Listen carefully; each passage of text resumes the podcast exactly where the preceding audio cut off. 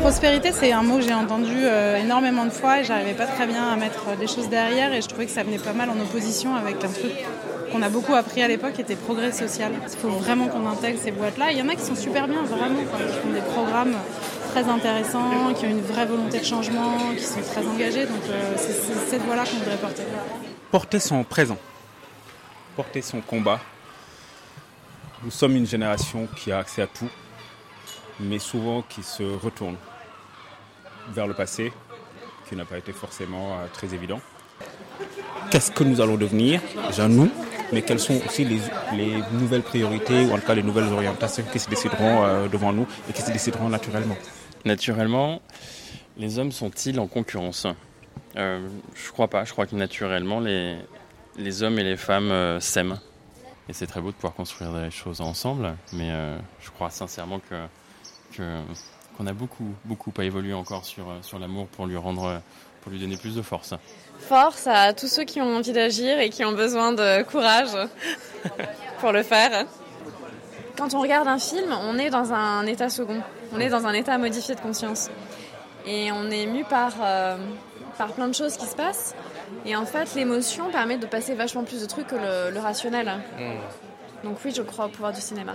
Cinéma, donc fiction. Et fiction, euh, capacité à faire changer de perception le monde, en fait. Donc ça permet de comprendre euh, les enjeux de, de communauté, de culture, qui vont faire qu'il y a une des freins à l'adhésion, euh, ou au contraire des leviers qu'on n'a même pas imaginés.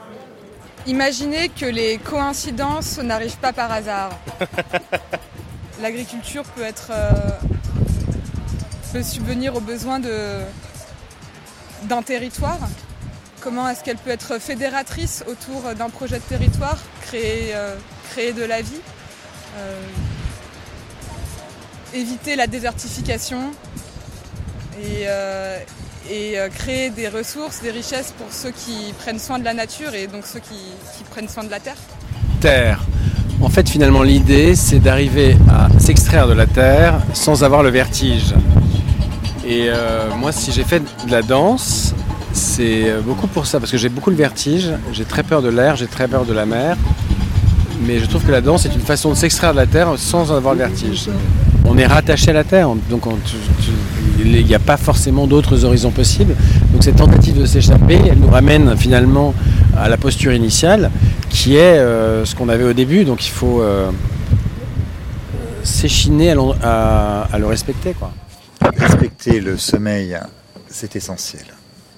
Le sommeil n'est pas seulement un fait biologique euh, du repos, c'est consentement au retrait, c'est s'arrêter, c'est tout arrêter au niveau du- d'un individu, d'une ville, et on ne sait plus le faire. On en fait déjà quelque chose de très compliqué avec les matelas intelligents, les aubes artificielles, les somnifères, etc. On en fait quelque chose de- d'extraordinairement. Et il y a quelque chose de très simple à faire pour essayer d'optimiser tout ça, en tout cas de rendre un petit peu d'essentiel. Pour retrouver le sommeil Ouais.